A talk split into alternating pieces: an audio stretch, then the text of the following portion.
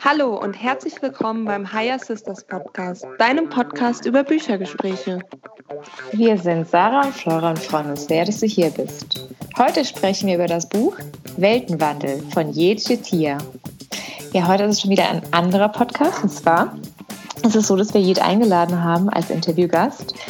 Jed erzählt über ihr Buch Weltenwandel und Jed hat das Buch in Albanien geschrieben. Sie war ein Jahr in Albanien, ähm, hat, ist eigentlich in Bayern aufgewachsen und äh, hat sich entschieden, nach Albanien zu gehen.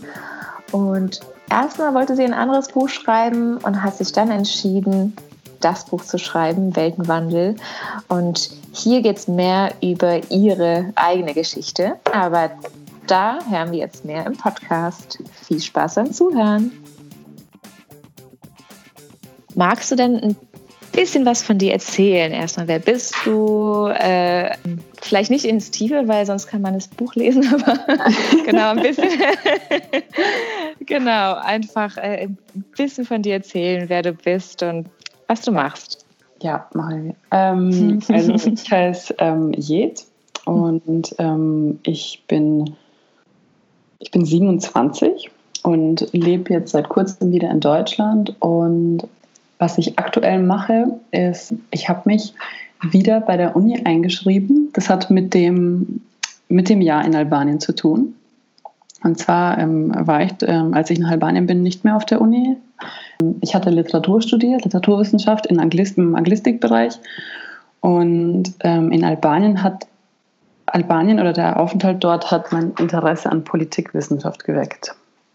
Genau, nachdem ich ähm, eigentlich auch keine, ich hatte keinen Master und war mir auch eigentlich gar nicht sicher, ob ich überhaupt weiter den akademischen ähm, Weg verfolgen möchte, weil mich das Schreiben so sehr interessiert und ich mich auf das Schreiben komplett konzentrieren wollte. Aber jetzt ähm, habe ich mich bei ein paar Politikwissenschaft-Vorlesungen wieder eingeschrieben und ähm, eventuell, um in der Zukunft da in die Richtung was zu machen und auch wieder vielleicht im Kosovo oder in Albanien auch tätig zu sein. Und genau, und sonst mache ich noch eine Yogalehrerausbildung. Schön. genau, und ja, und ich schreibe ähm, ganz viel und genau, das ist so, was ich aktuell mache. Oh, sehr schön. Ja, die Yogalehrerausbildung machst du in, in Leipzig? Genau, mache in Leipzig, habe ich ein ganz ein tolles Studio gefunden. Ich mache seit drei Jahren Yoga. Es gibt ja so viele Stile ich war mir nicht ganz sicher, welchen Stil ich möchte. Und dann habe ich da ein Studio gefunden und die unterrichten Anusara Yoga. Und das ist ein, ein ganz moderner Stil. Da geht es um die Biomechanik. Und der ist auch in den USA entwickelt worden. Und da geht es darum, die Verletzbarkeit der Gelenke und ähm, der Knochen irgendwie zu verringern. Und das läuft auch gar nicht so schnell wie jetzt das Yoga, was man so kennt, sondern da geht es wirklich um die korrekte Ausführung und den Schutz des Körpers. Hm, okay, ja, ja. schön. Mhm. Ich bin auch gerade erst aus Indien zurück mit im äh, März habe ich auch die, eine Yoga-Lehrerausbildung dort gemacht. Ach, echt? Das habe ich dort gemacht, ja, genau. Ach, wow. Ich hätte das gedacht, ja. Das wollte ich ja. fragen. ja, da war das Hatha und Ashtanga. Ah, Hatha und Ashtanga, okay. Mhm. Ja, zwei sehr unterschiedliche. Ja. Das eine eher ruhiger, das andere sehr aktiv. Ja. Aber äh, super interessant. Ja, voll schön. Ja, schön. Und bist du noch am Schreiben oder schreibst du nebenher noch? Oder war das jetzt das erste ähm, also Buch, was du geschrieben hast und mit anderen geteilt mhm. hast? Oder hast du vorher mhm. schon eins geschrieben? Also das war das erste Buch. Ich habe vorher ja. schon ähm, Kurzgeschichten geschrieben, Erzählungen, Gedichte, ähm, Poetry Slam, ähm, ich habe auch, also der Poetry Slam wurde auch veröffentlicht, aber das war vor zehn Jahren. Oh, wow. Äh, dann hatte ich auch ganz lange nicht geschrieben wieder und dann habe ich wieder eine Kurzgeschichte geschrieben, die wurde dann veröffentlicht. Und dann war ich in Albanien und habe auf äh, der Website von einer tiranesischen Zeitung Erzählungen geschrieben auf Albanisch. Mhm. Und dann habe ich mir gedacht, ja, irgendwie da bewegt mich was und ich, ich bin ja mit dem Ziel nach Albanien, um ein Buch zu schreiben. Mhm. Nur damals, als ich das, was ich angefangen habe, das, oder mit dem Ziel, mit dem ich hingefahren bin, das war ein ganz ein anderes. Das war ein Fantasy-Roman. Mhm. Und dann war ich in Albanien und dann war das überhaupt nicht mehr präsent. Da war mhm. so viel Neues präsent, so viel ganz anderes. Und ich habe ich hatte da eigentlich, ähm, also da ist aus meinem inneren Selbst was rausgekommen, hat sich, hat sich so in mein Bewusstsein gedrängt und hat gesagt, schreib mich. Hm. Und im Gegensatz zu, ich möchte jetzt das hier schreiben, so intellektuell überlegt. Genau, und dann habe ich neben den Erzählungen äh, dort dann auch das Buch angefangen.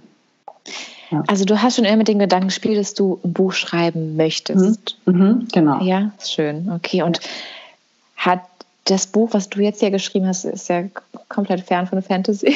Ja, genau. ist ja eigentlich schon eher ein bisschen ähm, komplett, es spiegelt ja deine Gedanken und dein Inneres wieder. Ne? Also so mhm. habe ich es jedenfalls wahrgenommen. Genau. Und es ist so eher, also ich habe mich gefragt, ob dir das Buch geholfen hat, zu dir wiederzufinden. Und also mir kam es vor, dass so man hat die Reise miterlebt, äh, mhm. die, die, du in Albanien warst. Es, war ein ganzes Jahr, äh, mhm, nehme ich genau. an. Ja. Und es war Januar so. Dezember. Ja, äh, wunderschön.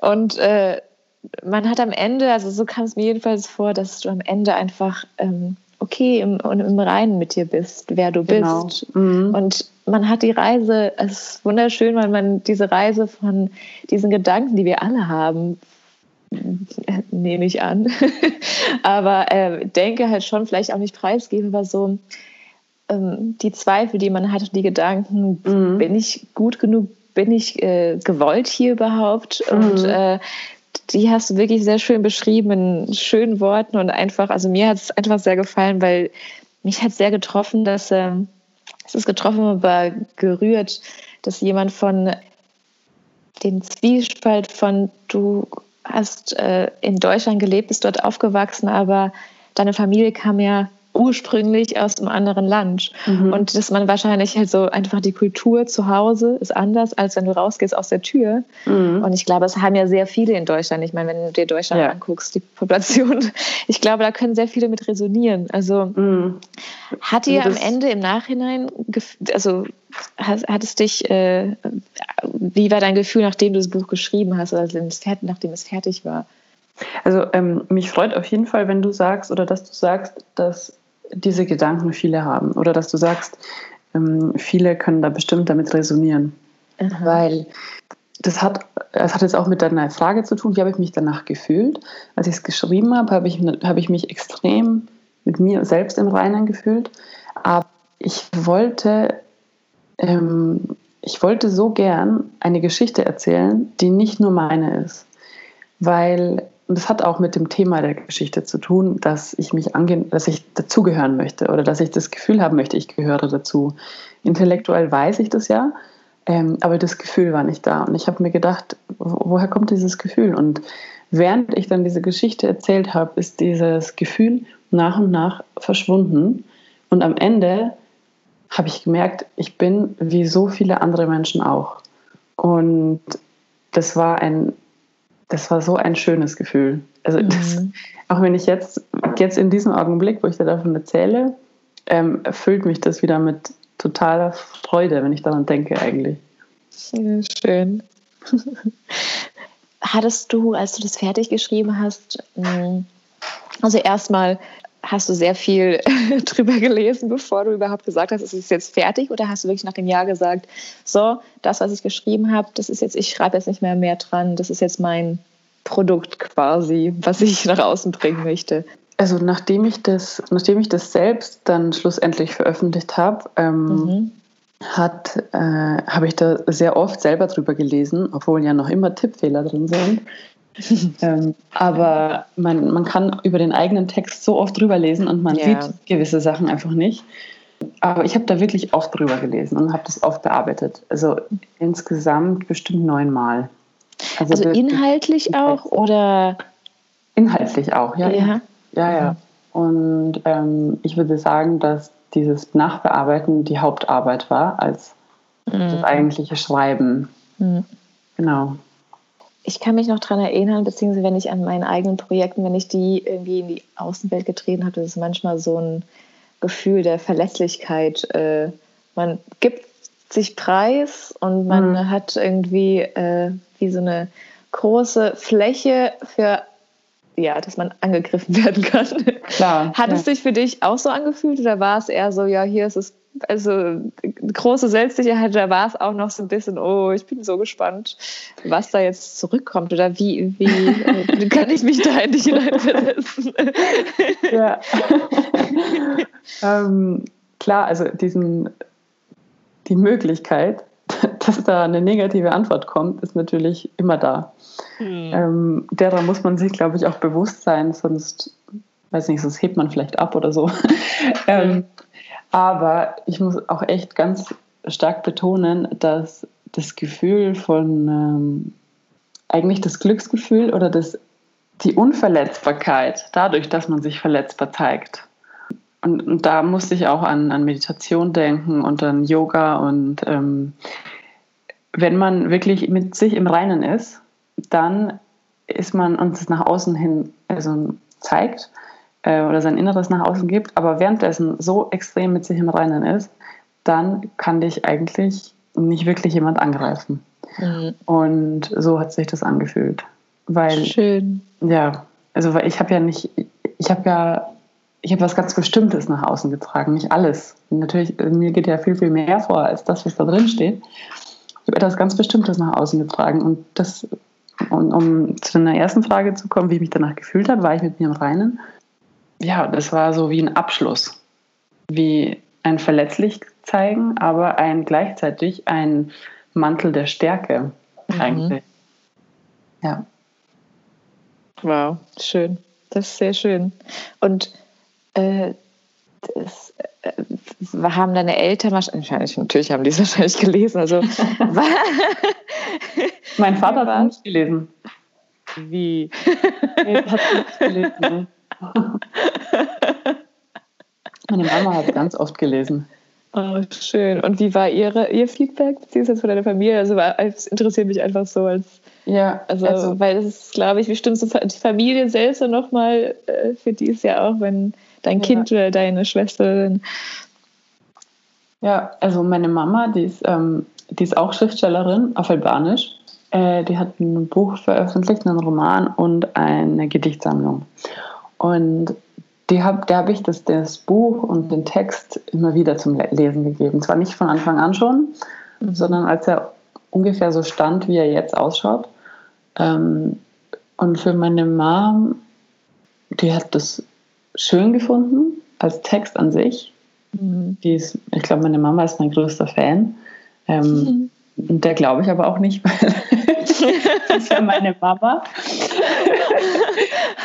Sie sagt, das war toll und so, aber ich zweifle da sehr oft noch immer dran. Warum? Ähm, so schön. ah, ja. Aber ähm, ich glaube, für Eltern und ich glaube, das, das kann man erst nachvollziehen, wenn man selber Kinder hat. Ähm, für Eltern ist es schon nochmal schwierig, wenn sie teilnehmen am Innenleben, was vielleicht mhm. kein einfaches Innenleben war von den Kindern. Mhm. Das hat sie mir auch immer wieder gesagt. Also beim ersten Mal, als sie es gelesen hat, hat sie gesagt, da war sie sicher ein paar Tage erstmal eigentlich innerlich wirklich zerschmettert und hat sich erstmal wieder ähm, ja, zusammenklauben müssen. Ja, und jetzt nochmal hier für die, die jetzt noch nicht wissen, was, ähm, was es da genau geht. Also da geht es halt auch um den Krieg im Kosovo, beziehungsweise das Leben hier der Menschen, die ähm, ja, beziehungsweise das von der Ferne mitbekommen haben, würde ich jetzt sagen. Und da hast du es so schön beschrieben, also was heißt schön, aber also schön beschrieben, aber die Situation an sich war jetzt äh, vielleicht nicht so äh, das schönste der Gefühle, das man sich äh, aussuchen würde. Äh, mit dem jemand, die Eltern versuchen, äh, für die Kinder wahrscheinlich einfach so das Leben so, beziehungsweise so sorglos wie möglich irgendwie zu ähm, ja, schaffen. Nur wenn man halt selber so voller Sorgen ist oder beziehungsweise mhm. so voller Angst, was dort ist, kann man das halt einfach nicht so gut. Und das spüren Kinder halt einfach. Ja. Auch wenn ja. man nicht dort ist. Und ähm, ich muss echt sagen, als ich das gelesen habe, ich hatte vergessen, oder beziehungsweise ich habe es verdrängt, wie man sich als Kind gefühlt hat, wenn man die Eltern einfach so leiden hat sehen. Ähm, mhm.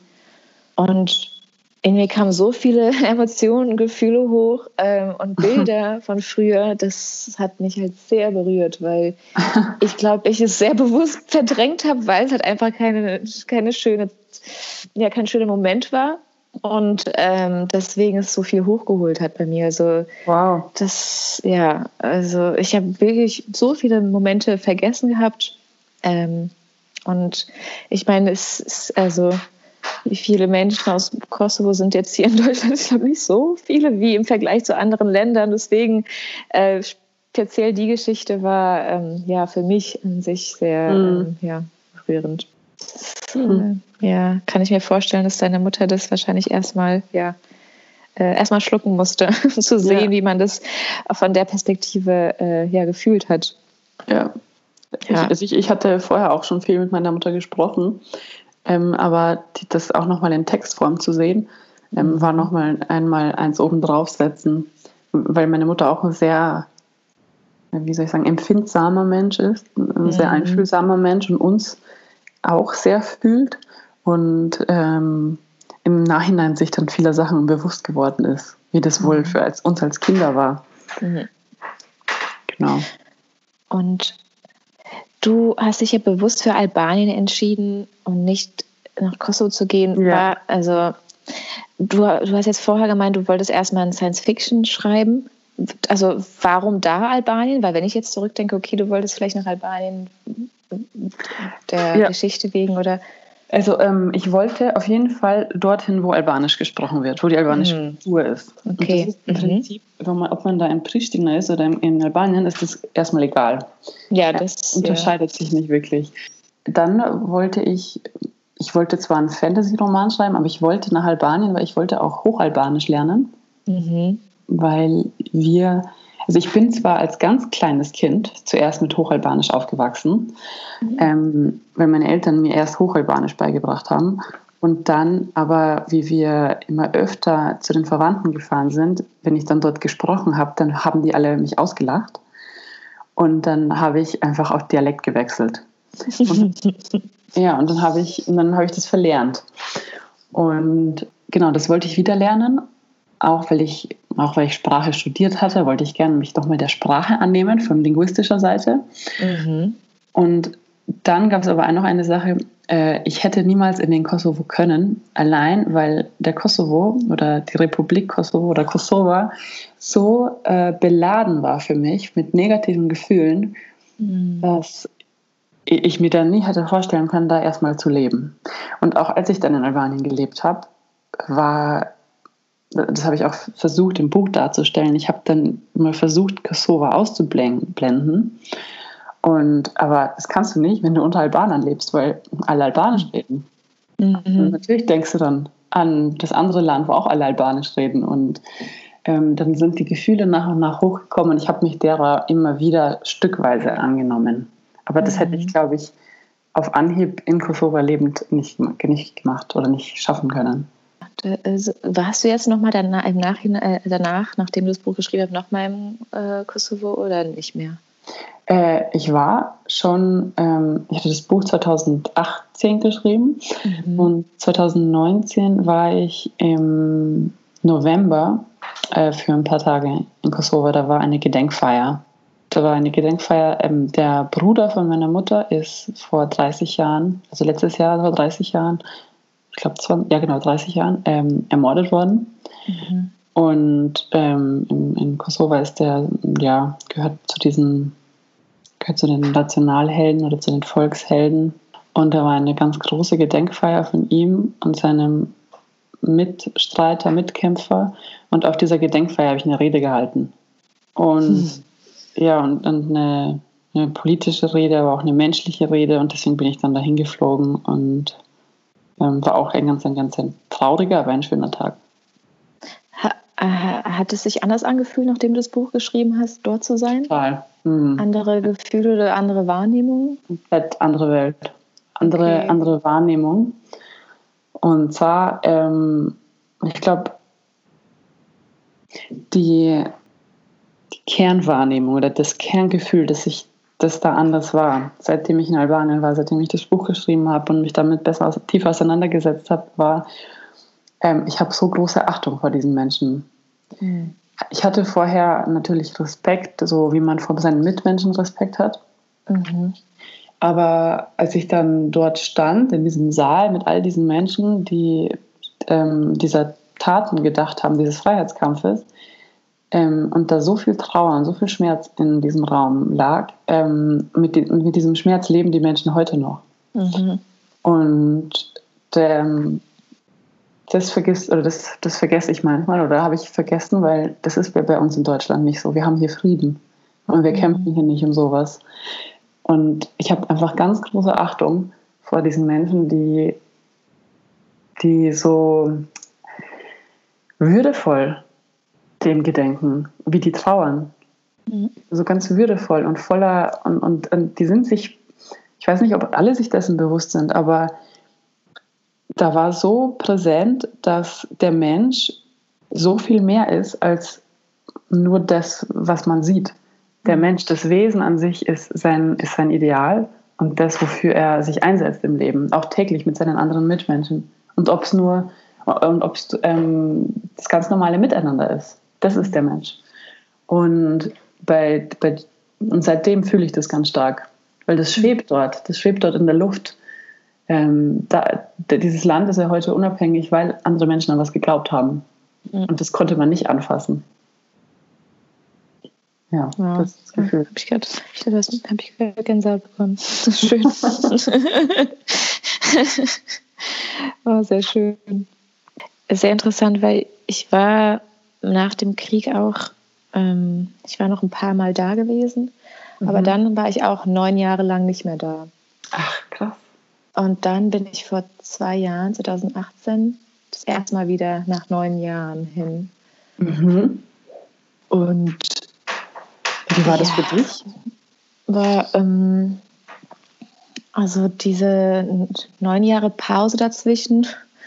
Also ich, ich muss ehrlich sagen, ich, äh, ich habe mir lange Gedanken gemacht, warum ich das bewusst nicht mehr. Also ich weiß, ich wollte einfach auch mal was anderes sehen. Mhm. Und nicht jeden Sommer, weil bei uns war es halt auch so natürlich jeden Sommer die Familie besucht, was wunderschön war, aber irgendwie, boah, es war nach dem Krieg war es ein bisschen, natürlich ein bisschen anders auch.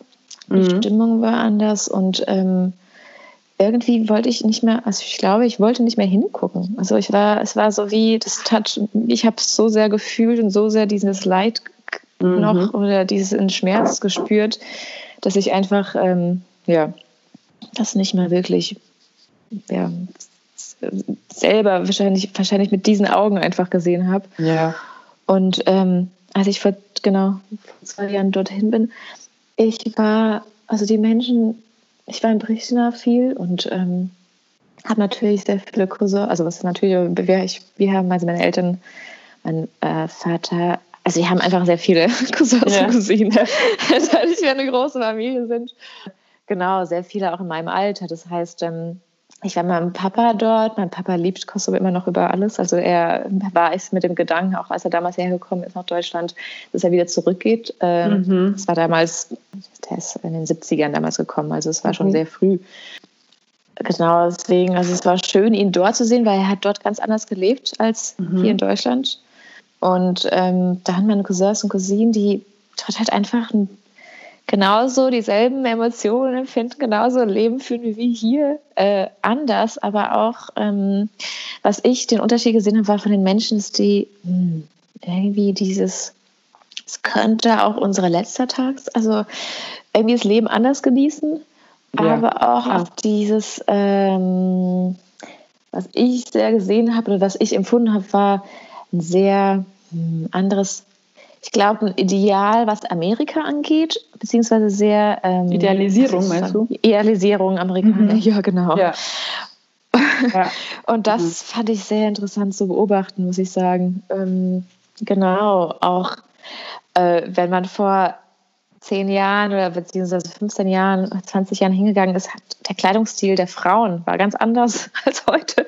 Ich bin dort ah, hin und war irgendwie geschockt, weil äh, ich, ähm, ja, sehr, sehr freizügiger, viel, sehr überrascht, das zu sehen, was ein Wandel das Land irgendwie mhm. mitgenommen hat. Ja. Mhm.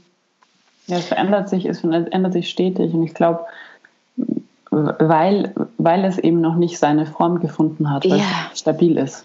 Genau, das heißt, es äh, hat ein Ideal erstmal und anstatt sein, sein eigenes Ideal, wie bei sich selbst, wenn man das im Mikrokosmos bei sich halt sieht, du hast erstmal deine, äh, deine Ideale vor dir und denkst, so möchte ich sein, bis du irgendwann vielleicht verstehst, okay, es gibt dich, dein höheres Ich, was du quasi sein kannst und das kannst, du musst dich dafür, du kannst dich inspirieren lassen, aber du musst nicht den, den genau selben Weg wie jemand anderen, sondern es gibt ja. deinen eigenen. Und das ist aufs Land übertragen halt auch wieder, ja. Ja, ja, genau. Kosovo mhm. sagen, ja, schreiben kann. Und für dich würdest du, wenn du dich so in, also du hast schon gesagt, also würdest du gerne weiterschreiben, mehr Bücher Fall. schreiben? Ja. Auf jeden Fall, ja. Also das, ähm, das Schreiben ist, boah, ich weiß nicht, wie ich das erklären soll, ist so die große Liebe meines Lebens. Sehr schön. Ähm, wenn ich da vor den Wörtern sitze und einen Satz vor mir habe, den ich geschrieben habe, dann denke ich mir, nee, der gefällt mir noch nicht. Dann so in diesem Satz, an diesem einen Satz zu arbeiten. Das, das mag für andere total eintönig klingen, aber da eine, die Syntax zu verändern oder ein Wort zu verändern, sich zu überlegen, was für eine Assoziation könnte das hervorrufen und dazu feilen. Also dieses Handwerk, nachdem eigentlich schon was rausgekommen ist aus einem selbst, dieses, ja, das ist eigentlich wirklich was Handwerkerisches, finde ich. Gar nicht mehr so viel intellektuell, sondern wie fühlt sich das an, wenn ich das höre und wenn ich das lese. Mhm. Ähm, das, ist, das ist so ein schöner Prozess. Das ist wunderschön. Schön. Also, wenn ich dich fragen würde, du siehst dich in zehn Jahren ganz viele Bücher schon mal geschrieben. Das wäre schön. ja, gut. Dann uh, ask and you shall receive, sagt man doch. ähm, okay, eine Frage, die ich gerne stelle, ist ähm, jetzt dein Buch mal vorweggenommen. Wenn es ein Buch gäbe, was du deiner besten Freundin der Menschheit empfehlen würdest, welches wäre das? Darfst nur eins aussuchen. Boah, ich darf nur ein Buch aussuchen. Ja, ich weiß.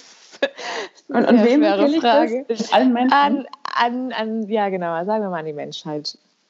Okay, aber die Menschen sind so unterschiedlich und so individuell. Ähm, beziehungsweise was dich sehr geprägt hat und was du, sagen wir es mal so, dann deiner besten Freundin. Okay. Sie dürfte nur ein Buch lesen. Sie dürfen nur ein einziges Buch lesen. Genau. Weißt du, Flora, ich habe schon so viele Gelesen. Ich weiß, aber. ich muss mal ein bisschen das überlegen. kann sich ja auch ändern. Ich kann dich ja auch in zwei Jahren nochmal fragen. Dann würdest du das sagen, ändert sich vielleicht. Ständig. Ja, genau, aber jetzt. Den, den Jetzt-Zustand. Ah, den Jetzt-Zustand, okay. ja, ich meine, das ist ja ja. Gut, den Jetzt-Zustand. Von allen Büchern, die du bis jetzt gelesen hast, dürfst du ja eins aussuchen.